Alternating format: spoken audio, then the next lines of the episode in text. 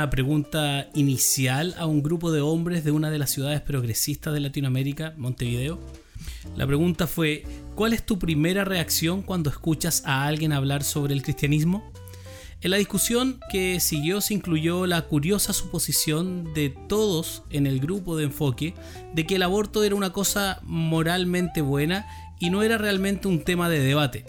Su conclusión coincidió con el estudio de investigación latinoamericana, en la que la mitad de los participantes de la encuesta, el 50%, estuvo de acuerdo en que la religión cristiana y yo tenemos puntos de vista diferentes sobre cuestiones sociales como el aborto. Acá les cuento el testimonio de un pastor amigo.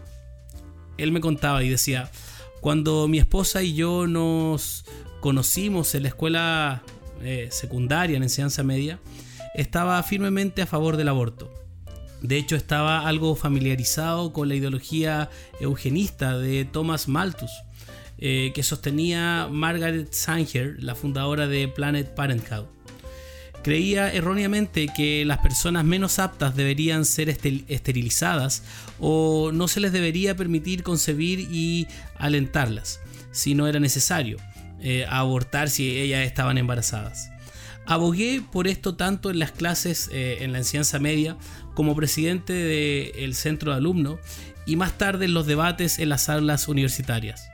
Mi esposa y yo teníamos un debate en curso, ya que ella era la hija del pastor que creía en la Biblia y era constantemente provida en sus convicciones. Gané la mayoría de los argumentos desde un punto de vista retórico, pero ella tenía razón y yo estaba equivocado. Hoy, mientras criamos a nuestros cinco hermosos bebés juntos, ni siquiera puedo comprender lo que yo estaba pensando. Como nuevo cristiano, mi mente se transformó por completo en este tema al leer la Biblia. Aquí hay un resumen de las ocho verdades bíblicas centrales que pertenecen al tema del aborto. Primero, Dios es el creador y autor de la vida. Ahí está en Génesis 1, 2, en Deuteronomios 32, en Salmo 139. Dios hizo a la humanidad a su imagen y semejanza, lo que significa que la vida humana es única y sagrada. Génesis 1.27, Santiago 3.9. Dios tiene la intención de que los seres humanos llenen la tierra. Génesis 1.28, Génesis 9.1. Dios confirmó que la vida comienza en la concepción y declara que un bebé nonato es una vida sagrada. Éxodo 1, Éxodo 21, Levítico 18, Jeremías 7, Ezequiel 16, Miqueas 6, Mateo 2, Hechos eh, capítulo 7. Dios nos conoce desde el vientre de nuestra madre. Jeremías 1, Job eh, capítulo 10, Job capítulo 31, Salmo 119, Eclesiastés 11. Dios declara que cuando se quita la vida humana sin una causa justa, es decir, pena capital, guerra justa, defensa propia, se ha cometido el pecado de asesinato, Génesis 9 y Éxodo 20.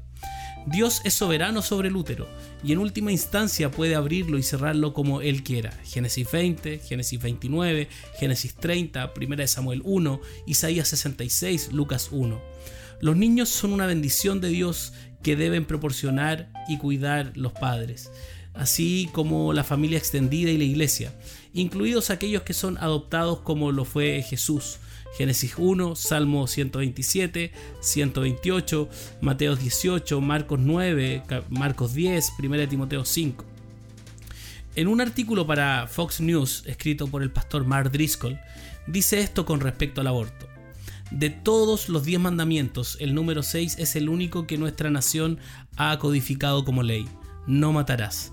Desde 1973, los abortos legales en Estados Unidos se han cobrado la vida de 55 millones de personas. Ese total de 55 millones de vidas equivale al 17,5% de la población actual del país. Es mayor que la población de cualquier estado en la Unión y es mayor que la población de 219 de los países del mundo, incluidos Sudáfrica, Corea del Sur, España, Australia, Argentina y Canadá. 55 millones es aproximadamente lo mismo que la población de los 25 estados más pequeños y Washington DC juntos. El pastor John Piper, en una conversación con un médico especialista en abortos, dijo, antes de que pudiera sacarme el primero de los 10 argumentos de mi boca, el médico dijo, mira, sé que estoy matando niños. Piper estaba asombrado y le pidió al hombre que explicara por qué hacía tal cosa.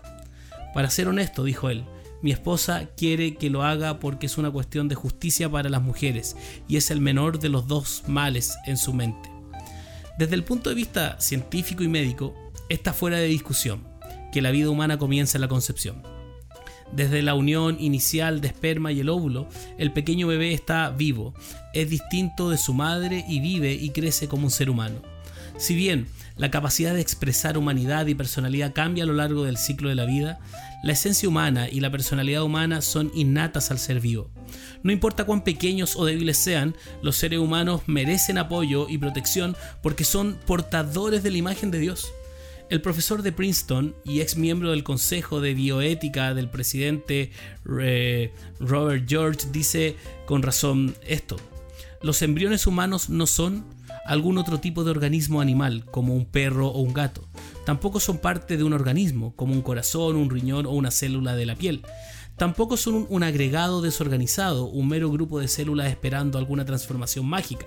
Más bien, un embrión humano es un miembro vivo completo de la especie Homo sapiens en la etapa más temprana de su desarrollo natural a menos que esté severamente dañado o negado o privado de un ambiente adecuado, un ser humano en la etapa embrionaria, dirigiendo su propio funcionamiento orgánico integral, se desarrollará a sí mismo hasta la siguiente etapa de desarrollo más madura, es decir, la etapa fetal. Las etapas embrionaria, fetal, infantil y adolescente son etapas en el desarrollo de una entidad determinada y duradera. Un ser humano que surge como un organismo unicelular, el cigoto, y se desarrolla, si todo va bien, hasta la edad adulta muchos años después seguirá en su desarrollo. Pero, ¿significa esto que el embrión humano es una persona humana digna del pleno respeto moral? ¿Debe un embrión temprano nunca ser utilizado como un mero medio de beneficio de otros simplemente porque es un ser humano? La respuesta es sí. Además de esto, los cristianos siempre han seguido la enseñanza de los judíos del Antiguo Testamento que el aborto de un niño antes de nacer y la exposición de un niño nacido son pecados homicidas. En la Didache, que era un antiguo manual para la instrucción de la iglesia, leemos que dice esto, no cometerás asesinato, no procurarás el aborto ni cometerás infanticidio. Algunos argumentarán que hay una diferencia entre un niño en el útero de una madre y uno fuera de él. Sin embargo, la iglesia primitiva veía a ambos como personas que vivían en igualdad de condiciones y la muerte en ambos estados era igualmente asesina. Sus convicciones se basaron en las escrituras, que usan la misma palabra, brefos, para el niño por nacer de Elizabeth, Juan el Bautista, que se usa para el bebé Jesús por nacer en el vientre de María, y también para los niños tardíos cuando Jesús dice que los niños vengan a él. Simplemente en las páginas divinamente inspiradas de las escrituras, Dios nos revela que un niño en el útero y un niño cantando y bailando alrededor de Jesús en adoración son igualmente seres humanos que llevan la imagen de Dios. Y afortunadamente María no abortó el tejido en su vientre. Además, la Biblia asume que un bebé por nacer es una vida humana y asigna la pena de muerte a cualquiera que tome una vida por nacer porque es un asesinato, como lo muestra Éxodo 21 del 22 al 25. Y esto es lo que dice.